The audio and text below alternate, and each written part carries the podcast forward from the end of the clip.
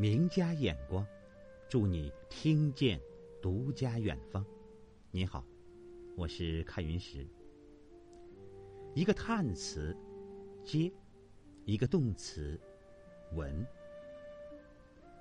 在诗句中到底有多少不同呢？有名人曾说：“通往地狱的路，那都是用虚词铺就的。”虚词竟有如此魔力，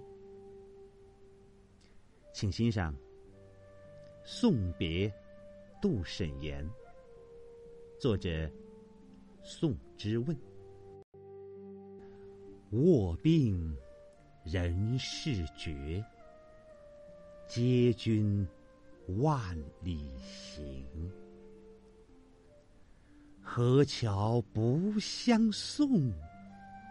江树远含情，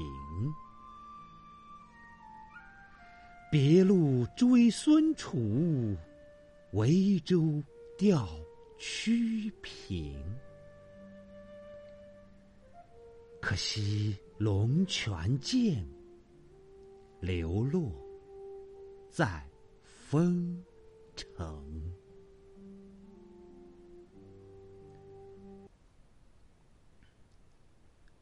杜审言和宋之问均是初唐诗人，又都致力于律诗的创作。他们在文学上志同道合，在政治上也有许多一致的地方。公元六九八年，杜审言作事贬吉州，也就是今天江西的吉安，司户参军。宋之问写了此诗以赠。这首诗情真意切，朴实自然。较之宋之问的某些应制诗，算是别具一格的了。诗的前四句通俗小畅，选词用字不是雕饰，抒发感慨，委婉深沉。首联直起直落，书写自如。当时作者卧病在家，社会交往甚少，自不免孤零寂寞之感。偏偏这时又传来了有人因贬谪而远行的消息，那更是惆怅倍增。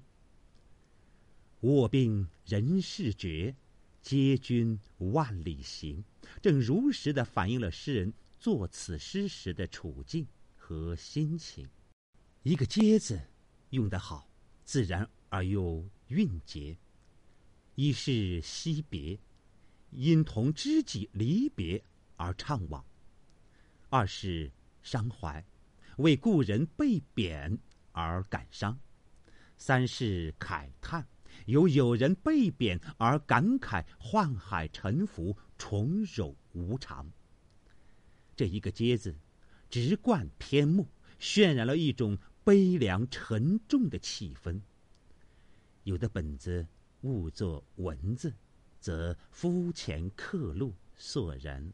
无味，虽为动词，却缺乏灵动的余韵。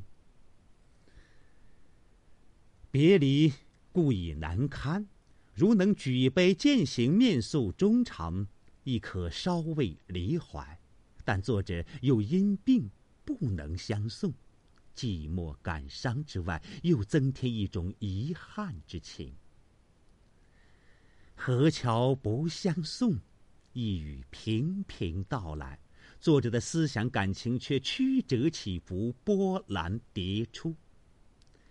第四句别开生面，写出了想象中的送别情景。有人已经去远了，送行者也已纷纷离开，河桥景色一入平常。唯有那江边的垂柳临风依依，惜别之情似无穷尽，历时既久而难以逝去。这一笔表明，作者身虽未去河桥，而其心已飞往江滨。形象而含蓄的写出了自己与友人的深厚情谊，使“送别”二字有了着落。与第三句对照起来看，又是一层波澜。律师要求中间两联对仗。这首诗的第二联对偶虽不甚工致，但流走匀称，婉转如意，说明作者于此重在达意抒情，而不拘泥于形式上的刻意求工。这也体现了初唐律诗创作中比较舒展自由的特色。后四句接连用典，此诗用典熨贴工稳，不伤晦涩，仍保持了全诗自然朴素的风格。第三联用的是孙楚和屈平的典故。孙楚，西晋文学家，名重一时，但多所灵傲。缺相屈之誉，也就是乡里的赞誉。年四十，使参政东军事。屈平才华卓绝，遭产被逐，流落宛乡，自沉汨洛江而死。贾谊贬长沙王太傅时，途经湘水，感怀身世，曾作《吊屈原赋》。杜审言也是个恃才简傲的人，而眼下面临的却是一种逆境。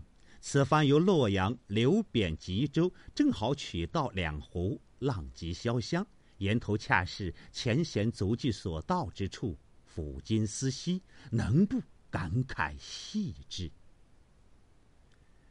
别路追孙楚，维州吊屈平。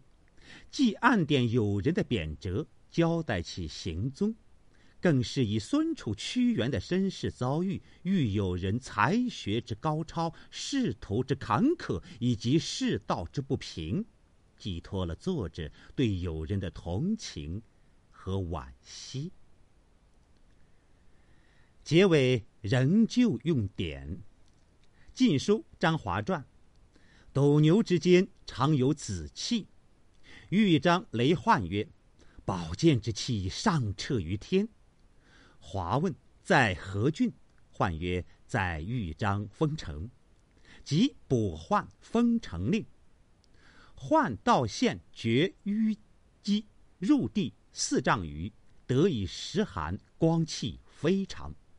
中有双剑，并刻题，一曰龙泉，一曰太阿，是昔斗牛间。气不复见焉。丰城，也就是今天江西的丰城县，与杜审言的贬谪地吉州同属江西。作者在此用龙泉剑被埋没的故事，分明是喻友人的怀才不遇，进一步丰富了上联的寓意，但同时也发展了上联的思想。龙泉剑。终于被有识之士发现，重见光明。那么有人也将脱颖而出，再得其用，于愤懑不平中寄托了对友人的深情抚慰和热切期望。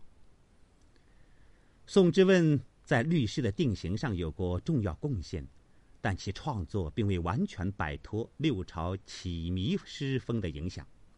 这首诗音韵和谐，对仗匀称，而又朴素自然，不上雕琢，可以说是宋之问律诗中的佳作之一，代表了作者在这一诗体上取得的成就。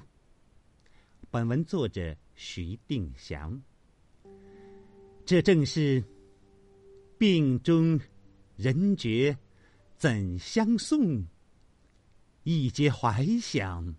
又几重啊！下一回我们还是继续品味离别愁绪。在此先试一问：一个人从天堂坠入到地狱的门口，此时此刻回望来生，最想见的到底是什么呢？谢谢您的聆听，咱们下回见。